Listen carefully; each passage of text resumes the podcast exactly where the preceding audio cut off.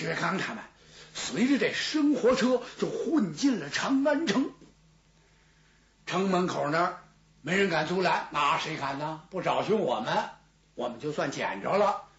车都进来了，嘎哒哒哒哒，城门关了，千斤闸放下来。这时候，薛刚也说不上来他是一个什么心情。哎呀，苦辣酸甜咸呐，简直都有了。一别多日啊，离开长安，今天终于又回来了。这是哪儿对哪儿啊？看不清楚。怎么？周围堆的都是这生活用品，不是箱子就是筐，看不太清楚。这些车夫还觉得奇怪，奇怪什么？每次这道走的都顺着的呢，今儿个少爷领着什么道啊？这是啊？这不诚心在这转悠吗？这不是？瞎耽误这功夫干嘛呀？程月虎有程月虎的想法，哎哎，来来来来，停车停车停车，哟哟哟，车全停，哎，过来过来哥几个过来，把这些随车的、赶车的全都叫过来，哎，站好站好站好。对对对对对，呃，全都哎，脸冲墙，是把手全背过来，哎，怎么回事？告诉你们，这个最近一阶段来来往往，你们太不容易了。今天呐，要赏赐一番。这程月虎想的真周到，这散碎银子，一人抓几块，抓几块，这些人也都懵了。这这少爷这怎么回事？这是啊，你看看。无缘无故赏起我们钱来，他把这些神都给拢在一块儿。薛刚他们好下车，那些位啊，全都由车上跳下来。程月虎一看，差不多了，行了，行了，行了，行了，行了。哎，我说你们赶快把车呀赶到府里去。少爷您呢？我得去看看朋友。哎呀，两三个月没见着了。我闹病以后啊，人家是经常来探望，我不好不去看看。听见没有？哎。跟谁也别说，特别是老爷爷要问起来，你就说我这个身体不太好，早早睡了，听见没？哎，就跟我身边那人说就行了。我我我们知道知道，这些位把车都赶走。程月虎一看，行了，现在天已经是定更了，他把这几个人叫过来。薛刚一看，我是长安城通城虎啊！大街小巷，说哪儿我不认识？今天怎么赶到如此陌生？这是哪儿啊？程月虎理解三哥心情太复杂，他太激动了，就随我来吧。后边那几个，一个人斜肩带背，都背着个包裹，这包袱还真不小。怎么回事啊？哎呀，纸张乱七八糟，全都在里头呢。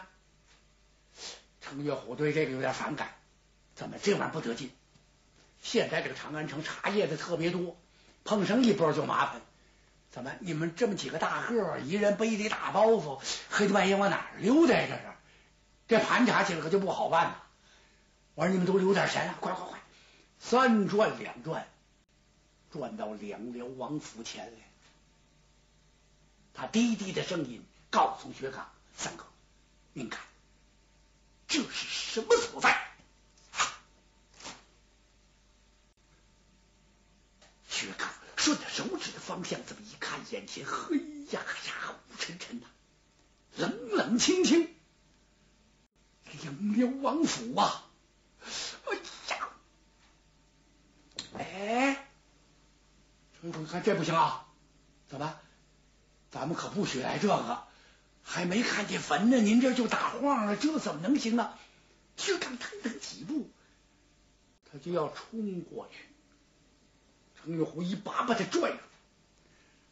两辽王府门口啊，有八对铁狮子，先在狮子后头这儿藏一藏，稳定稳定心神。其次呢，再看一看动静，听听风声，这有没有巡夜的？不能硬闯啊！唉，今天薛刚才体会到这有家难奔，有国难逃这滋味。这自个儿的家呀，怎么还能说是你的家呢？啊！现在他不敢多想了，躺在这会儿，半杯热茶的功夫，听了听周围没什么动静，可以了。等等，我先给您看看。程月虎一纵身就过去了，他上了台阶，几步过来，用手这么一推这大门，大门锁着，贴着封条呢，大门根本走不了。他一招手，您随我来吧。从旁边的翻墙而入，翻墙到了院里边，脚一着地，呀，薛刚就一愣。怎么了？地上的蒿草啊，都快没膝盖了，荒凉的这样，这就是两辽王府啊！程月虎一看，我说：“等等，怎么有巡风的，有撂哨的，咱都别扎在一块儿，耳目啊都放的灵活点还有一条，我可嘱咐你几遍了，三哥，别再说这车轱辘话。你可不许放声大哭，要那样我就跟你当时划地绝交了，你把大事全耽误，你就虚了此行了。薛康点头，我记住了。他一抬手，接过一个包裹来。焚烧的纸张全在这里边呢。薛刚在前边，几个人在后边，就往里边摸来。他就奔这个银安殿的这个方向。他知道这个银安殿没了，银安殿已经平了，而且就在这儿住的坟。果然，走过几个角门，他已经发现。发现铁球坟了！哎呀，薛刚长一棵树靠在这儿，怎么回事？有点支持不住。强打精神，龙眼神细看，看见了，看见什么了？铁球坟。过去这银安殿是怎么一个进深？宽窄怎么样？高矮多高？哎。就可着这银安殿，那么高，那么宽，那么大的进深，住的这座铁坟，不，薛刚头颅外抖啊，这头就大，眼前一片漆黑，他强打精神，这时候自己就觉得这两个眼睛是金灯换银灯啊，满眼冒金星啊。他走不了了，俩腿这么一软，扑通一下跪下，一步一步往前爬，爬到铁球坟前，薛刚像木雕泥塑一样就跪在这儿。这时候，整个这个两辽王府，哎呀，出去风吹树叶。与草动之声，不时的还传来几声昆虫的鸣叫，再也没有别的动静，阴森森、冷飕飕啊，让人毛骨悚然。倒不是什么妖魔鬼怪，那甭说，这是坟场。哎墓地和那菜地不一样，到那地方去，他就觉得这心情就就就有点发沉。哎，不是这个去踏青来，到那一看啊，各处青须须、绿针针儿啊，水灵灵，这这么风吹，这么柳条来回这个摆动啊，小桥流水，哪那的呀？这什么地方？薛刚半天才把这口气缓过来，他真想嚎啕大哭，扑过去趴在坟上哭，不行啊！咱们？岳虎贤弟再三嘱咐，不能让小弟为难呐！赶快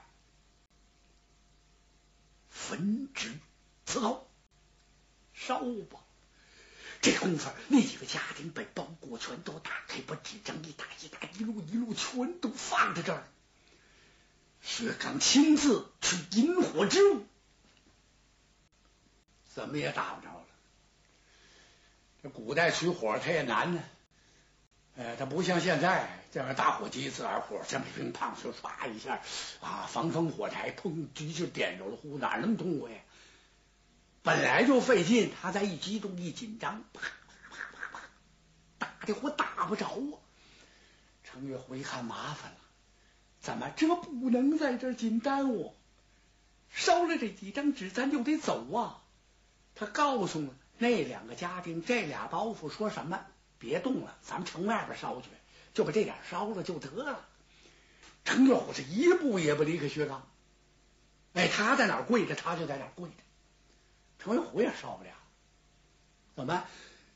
他虽不是在这个府里长大的，记得从记事起，他就往这府里跑，跟自己家一样。那个当时是什么样？这两辽王府啊，车水马龙啊！那简直的这，整天的这客人的络绎不绝。那府里是什么样？所以不是说天天悬灯结彩吗？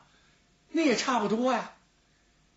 可现在太惨了，黑咕隆咚一大铁坟，这人这心情可以想象。他把这引火物取过来，终于把这火。打着了，把纸张点着。当纸烧起来的时候，薛刚受不了了。怎么？他再也止不住了。这眼泪已经模糊了他的双睛，他什么也看不清楚了。正哭了，现在这个整个这个头脑就完全空白了。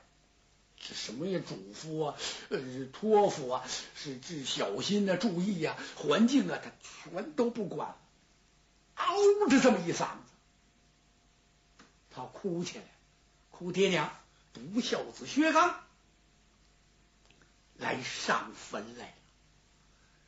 这几句话虽然是在心里默念，但是就这一嗓子呀，连程月虎都差点背过气去。三哥呀，你可不能出声啊！他说薛刚不能出声，他也受不了了。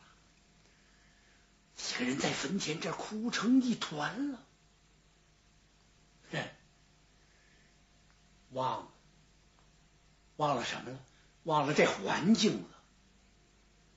可他进府倒是挺顺的，现在是又烧纸又哭嚎。了不得了！这时候，往里续着这纸张的那个继人呢，他突然这么一转脸，也不知道是下意识的还是怎么着，他就觉得在这个角门那儿有人影这么一闪，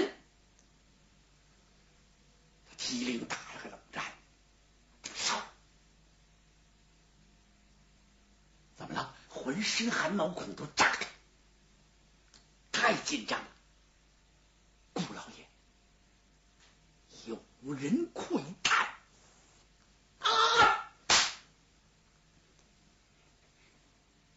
薛刚一挺身就站起来，怎么回事？他巴不得有人窥探，巴不得现在能见着这武三思，能看见张天佐、张天佑，要看见一个。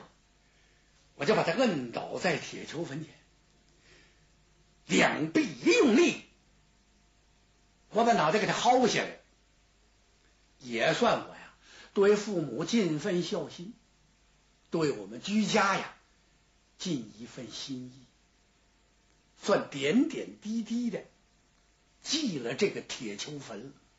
光烧这么几张纸有什么用啊？薛刚猛子这么一转身。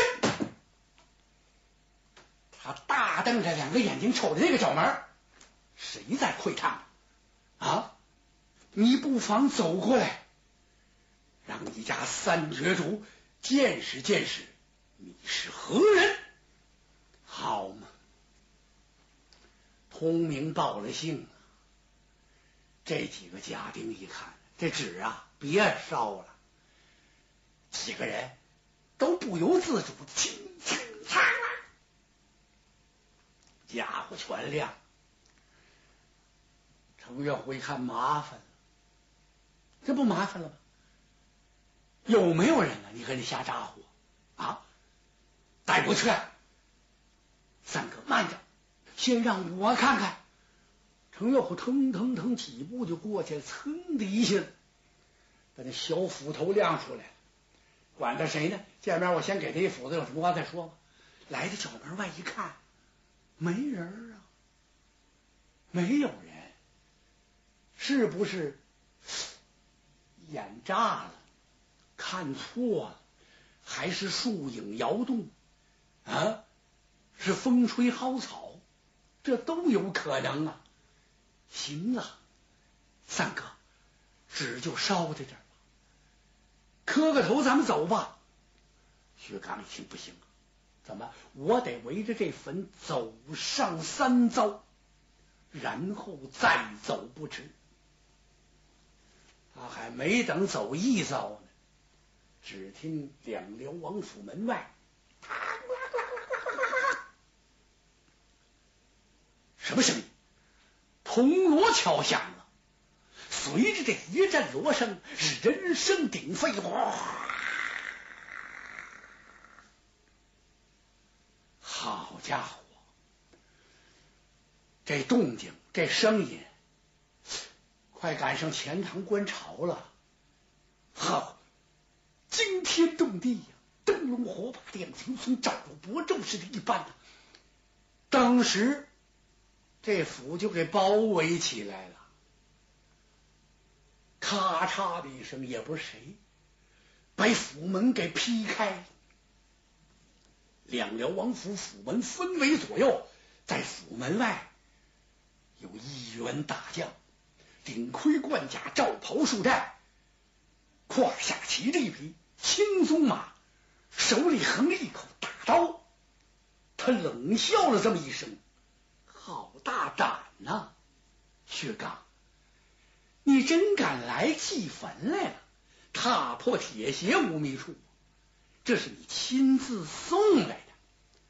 行了，则天皇后正在宫中等着你呢。”我要把你绳捆索绑，送进